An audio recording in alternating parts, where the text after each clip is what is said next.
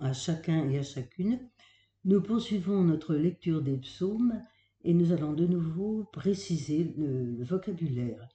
Nous nous rappelons que le psaume, les psaumes se divisent en deux voix et donc en deux personnages, deux acteurs, l'innocent et le révolté. Comme nous disions la dernière fois, l'innocent refuse les ténèbres, le révolté refuse la voie de la lumière. On peut déjà dans le psautier avoir une carte d'identité redoutable concernant le prince des ténèbres. Il va, on va trouver le nom de l'Adam, le mal, l'ennemi, le menteur, l'insensé, le puissant, l'homme de violence, l'homme de sang, l'orgueilleux, l'assassin, le vantard, etc. L'ennemi de Dieu, bien sûr, d'où son nom hébraïque, le Satan, le Shatan. Dès le premier psaume que nous avons commencé à lire, on voit qu'il est signifié comme un brin de paille que pourchasse le souffle, et de la balle, il a la légèreté, l'instabilité, la sécheresse, la stérilité. Sans racines, sans poids, il s'enferme dans la temporalité. Donc, toute sa science, tout son objectif, c'est la négation de Dieu. Dieu n'est pas. C'est une créature blessée et rien ne peut remplir cette créature. Dieu n'est pas. En face de lui, nous avons donc l'innocent ou le juste, le tzaddik, qui lui est au centre de la voie d'éternité. Une centaine de noms vont le désigner dans notre psautier. On aura l'opprimé, l'affligé, le dépouillé, l'humble, l'homme droit, l'étranger, le fidèle, le mendiant, le fervent de Dieu, l'allié du Seigneur, l'arbre de vie. Il aime Dieu et il veut en être étreint jusqu'à l'éternité. Mais lui, il a un viatique, et son viatique, c'est la Torah, c'est-à-dire la loi de Dieu, la parole de Dieu, qui pour lui est verbe d'éternité. Sur sa voie, ni les luttes ni les souffrances ne lui sont épargnées, aux ténèbres du réprouvé va donc correspondre la nuit du juste jusqu'à devenir l'homme des douleurs.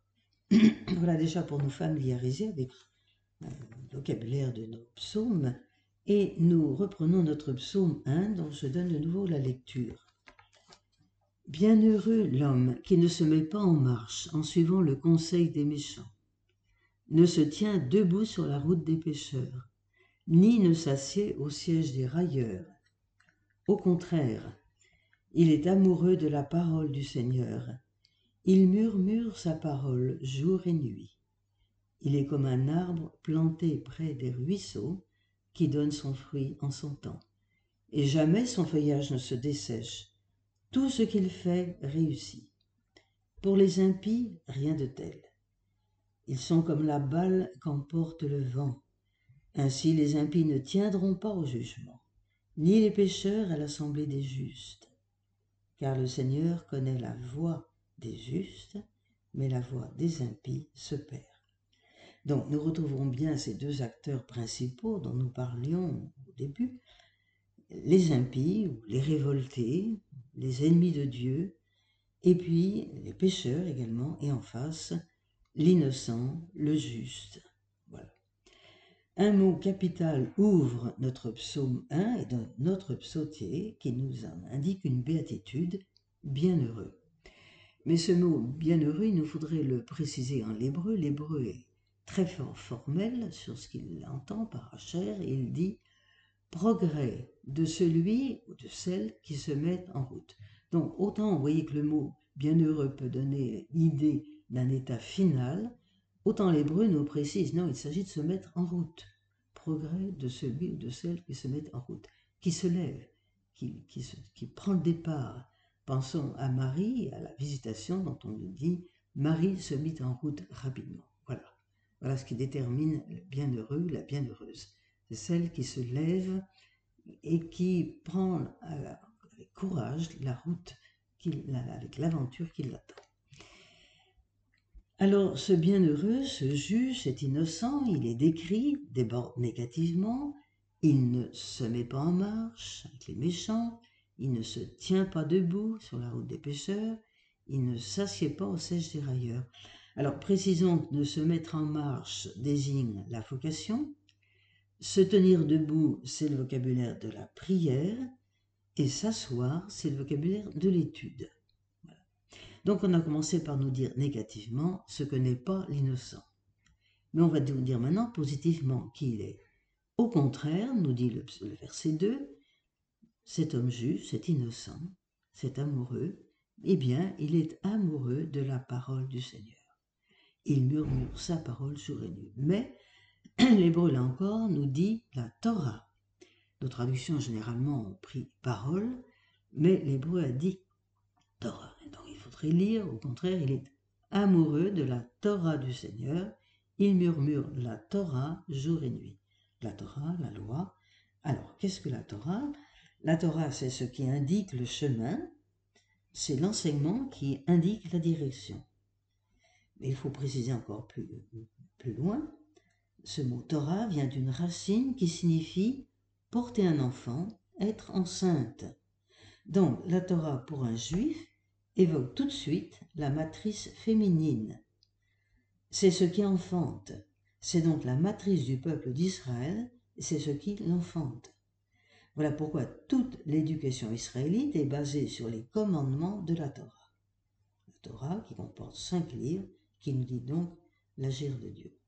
Donc la Torah, c'est la manière dont Dieu met son empreinte sur l'humanité. Alors revenons au verset 2, nous comprenons que notre innocent, notre juste, il murmure la Torah, la parole de Dieu, jour et nuit. Alors murmurer, c'est manger, c'est redire, c'est ruminer. Puis, verset 3 nous indique la fécondité de cette attitude. Il est un arbre. Et l'arbre symbolise toujours l'être humain. Alors un arbre près des ruisseaux, il donne son fruit. Donner son fruit en son temps, c'est marquer une vocation accomplie. Voilà quelqu'un qui a réussi sa vie, qui est allé au bout de sa vocation qui a réalisé son humanité telle que Dieu la, désire pour lui et qui est donc vraiment l'homme à l'image de Dieu.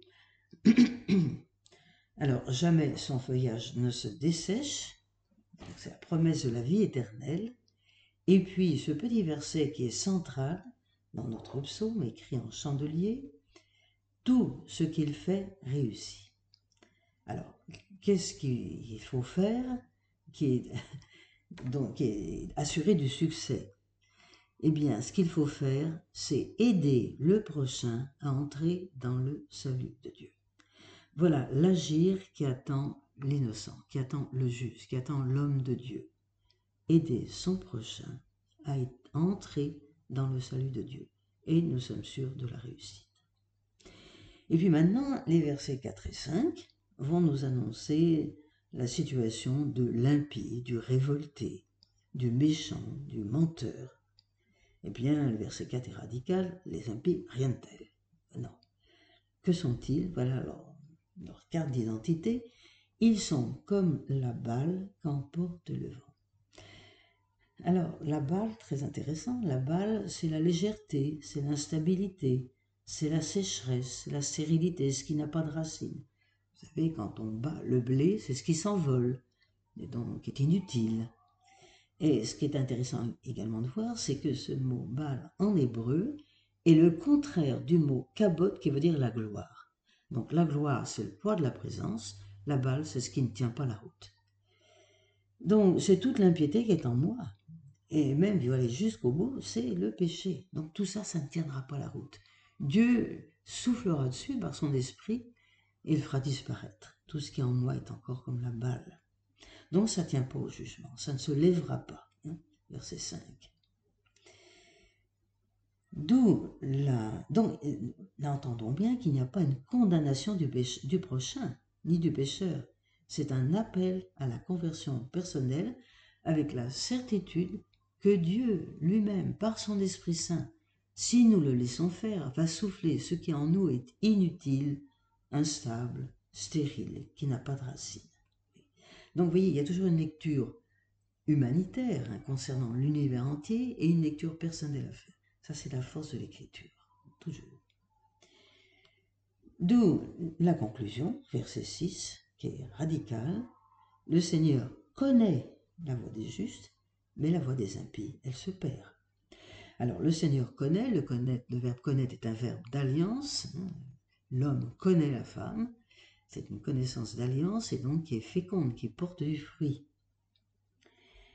Tandis que la voie des impies, elle se perd. Les impies, c'est tout ce qui est inutile. Ne pensons pas des êtres humains en particulier, pensons que l'impiété, c'est le mal, c'est le mal radical, c'est le mal absolu, qui n'a pas de raison d'être, qui de toute façon est caractérisé par la stérilité.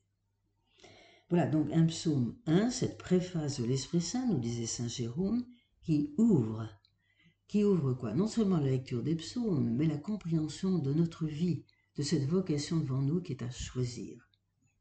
Comme dira ce texte que nous lisons, n'est-ce pas, le jeudi de l'entrée en carême, devant toi, Jérémie chapitre 31, il y a deux voies, le malheur, le bonheur, la vie ou la mort, choisis donc le bonheur. Voilà, nous nous quittons sur ces paroles jusqu'à la prochaine rencontre. Merci beaucoup.